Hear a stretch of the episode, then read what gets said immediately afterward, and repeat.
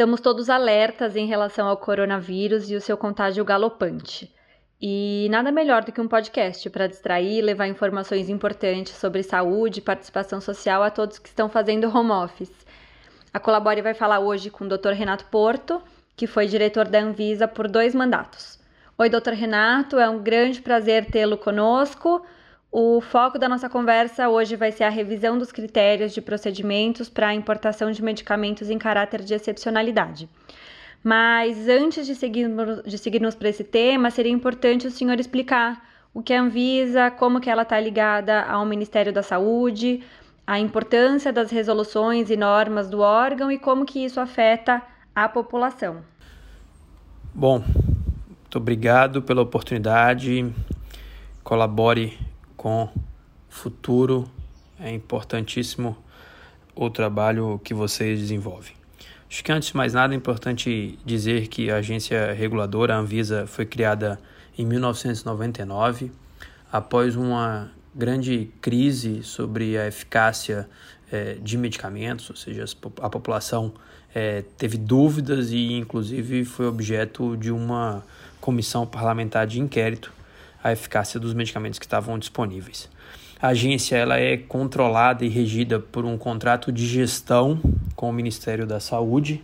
Isso nos dá bastante autonomia e demonstra e deixa muito claro que a agência tem suas decisões fundamentadas é, no modelo de avaliação técnico-científica, onde o que leva ao cabo uma decisão são os dados científicos. A Anvisa regula 22,7% do PIB brasileiro, isso é muita coisa, e é por meio das normas que ela edita que a população tem a garantia, a qualidade e da eficácia e da segurança dos produtos e serviços que se consomem no Brasil. Ela que garante que todos os medicamentos que estão nas farmácias e hospitais vão fazer efeito. É simples. Aqueles que vão comprar ou consumir um produto podem ver se ele tem registro, e se ele tiver, passou pela Anvisa e, portanto, tem sua qualidade garantida. Acho que é esse, em termos gerais, o que a gente precisa dizer inicialmente é, sobre a Anvisa. É, sem dúvida, existir uma agência reguladora como a Anvisa traz muita segurança para todos nós na hora de consumir um produto, um medicamento. Além da Anvisa nos dizer se aquele produto é bom e se de fato ele cumpriu os requisitos para ser um medicamento que tem segurança, eficácia e qualidade, nós sabemos que a Anvisa também define de que maneira e para quais indicações um, medicamento deve ser consumido e até em qual dose. Por conta dessa grande importância da Anvisa, um medicamento só pode ser comercializado no Brasil se tiver o registro da agência. Mas, doutor Renato, alguns medicamentos não seguem esse processo. Quais são as exceções da comercialização sem o registro da Anvisa? Em princípio, todos os medicamentos comercializados no Brasil devem passar por autorização da Anvisa.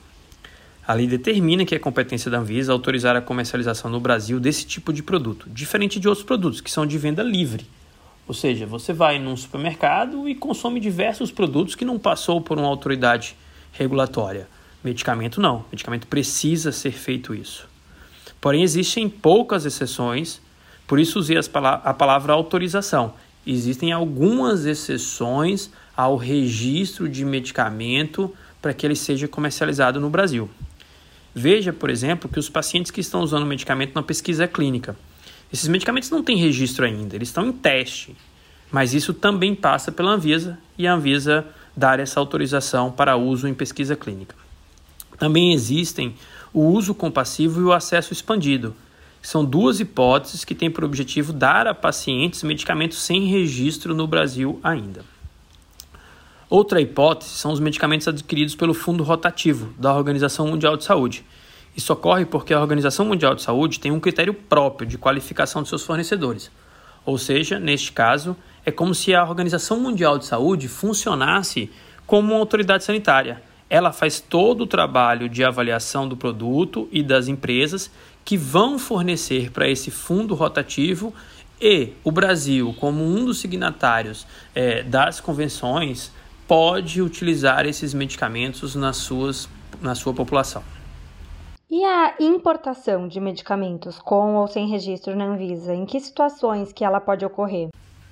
Bom, a primeira coisa que se precisa dizer é que se temos tratamento disponível no Brasil, com registro aprovado e comercialização autorizada aqui, não vejo nenhum motivo para lançarmos mão de compras sem essa autorização. Como disse, o processo para testar que um produto tem segurança, eficácia e qualidade é complexo. Então o cidadão não tem como fazer isso.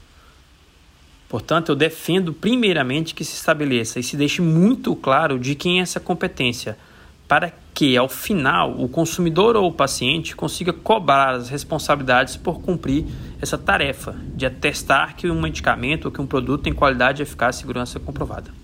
Também é preciso dizer que o mundo está cada vez mais globalizado.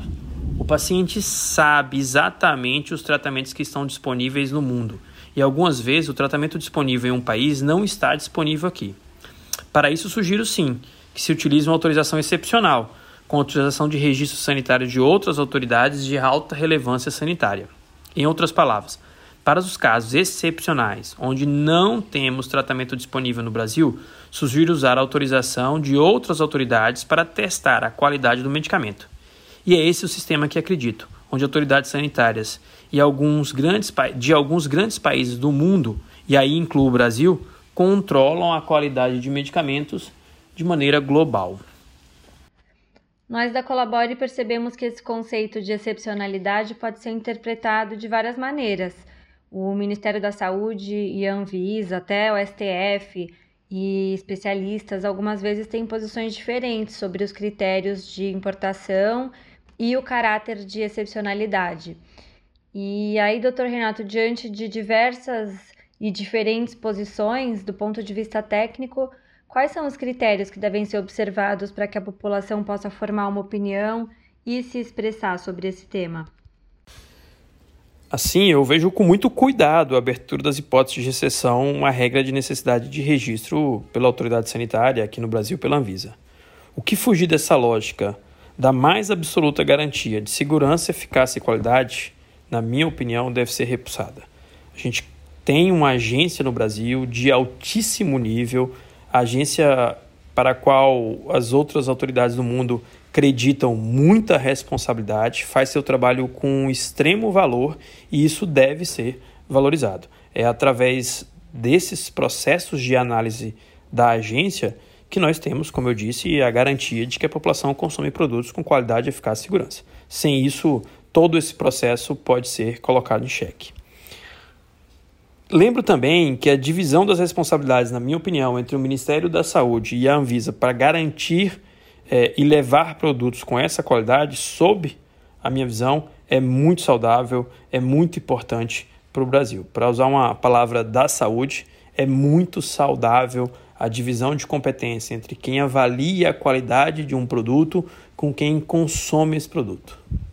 É, com certeza é muito importante a existência de diversos órgãos dentro é, do governo na área da saúde e que cada um tem a sua função específica, né? Enquanto é extremamente importante ter um que está olhando para a segurança, eficácia e qualidade dos medicamentos sem olhar para custo, é importante que outro olhe para custo e assim por diante.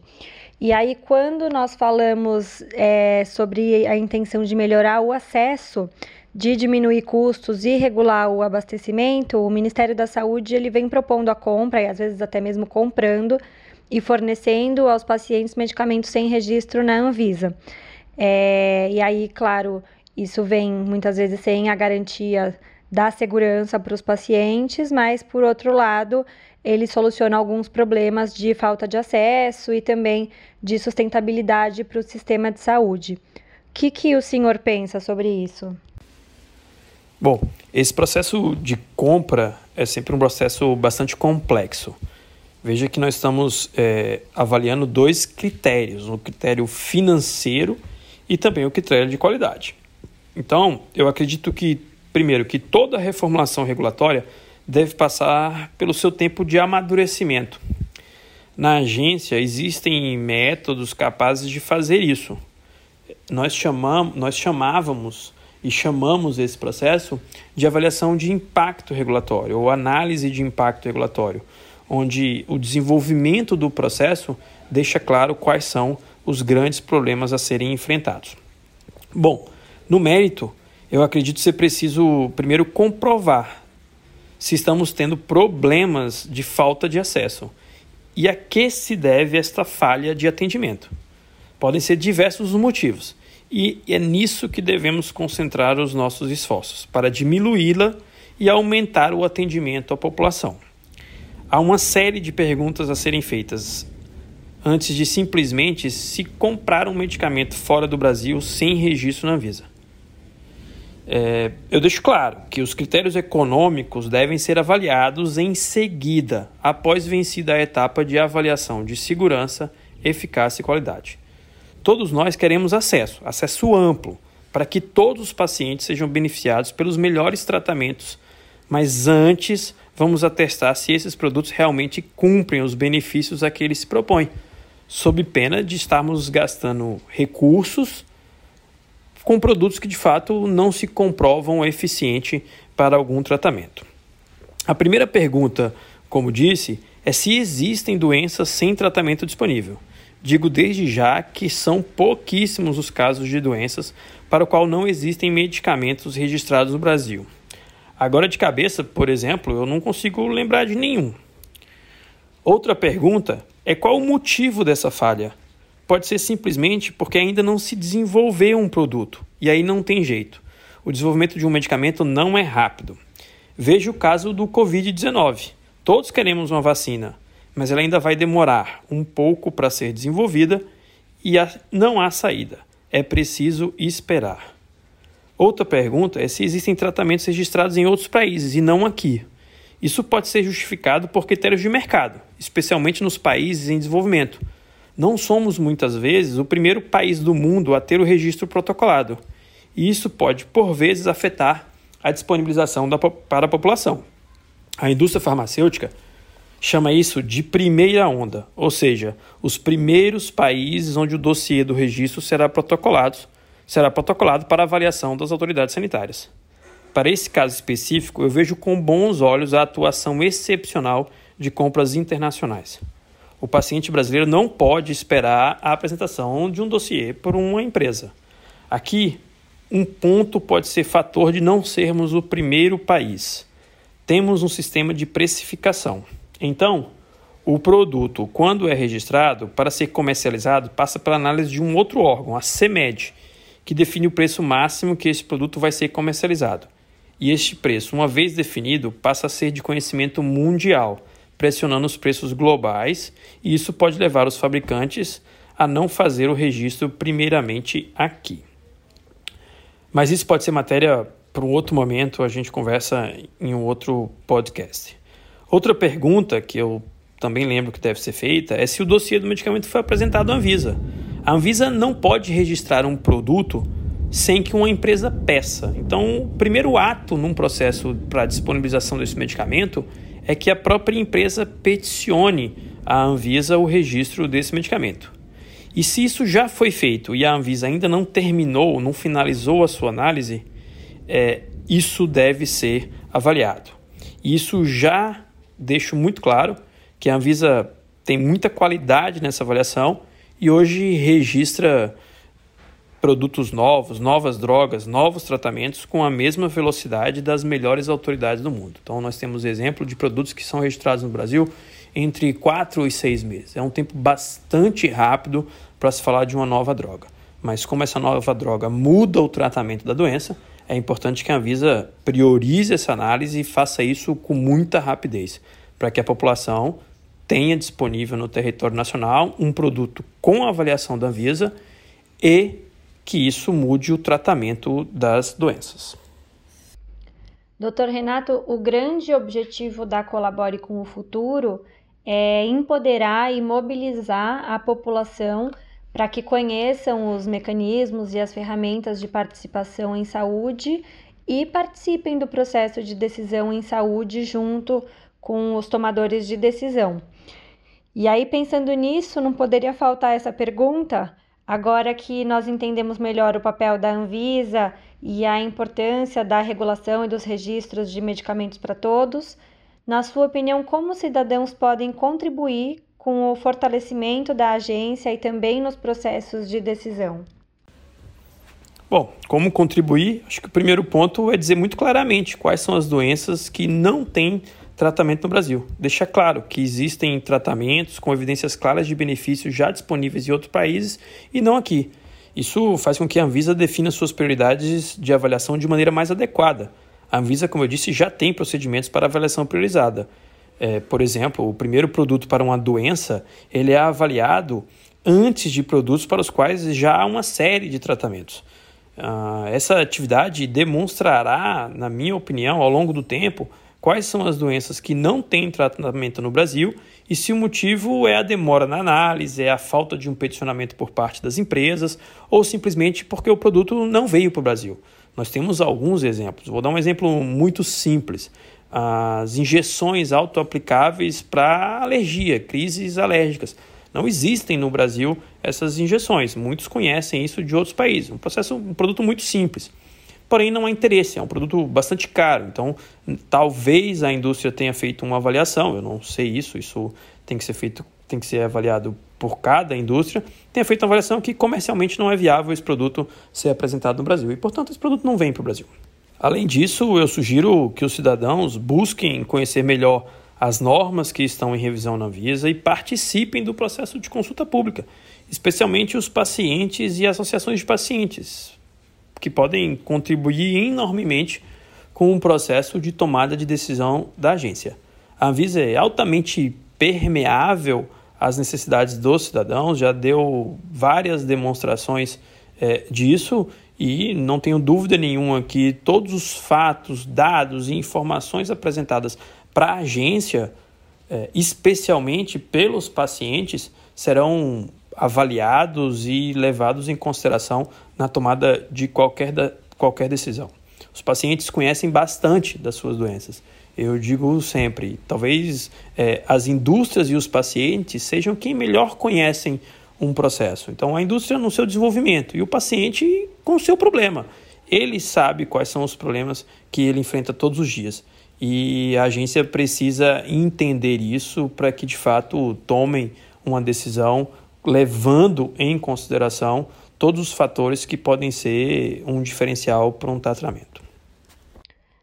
Nós da Colabore ficamos muito felizes de ver cada vez mais que todos os órgãos é, de saúde do governo estão muito preocupados com a participação social. É, inclusive, a Anvisa acabou de concluir agora no comecinho de março uma consulta pública sobre a revisão da Resolução 203, para ouvir a opinião da população sobre os critérios e procedimento para importação em caráter de excepcionalidade dos medicamentos sem registro sanitário. E, sem dúvida, quanto mais a população puder participar dos processos de decisão em saúde e quanto mais ferramentas existirem para isso, mais teremos um sistema de saúde que atende de fato às necessidades de quem usa, né? Então, doutor Renato, muito obrigada pela sua participação. Eu sou a Carolina Cohen e até a próxima.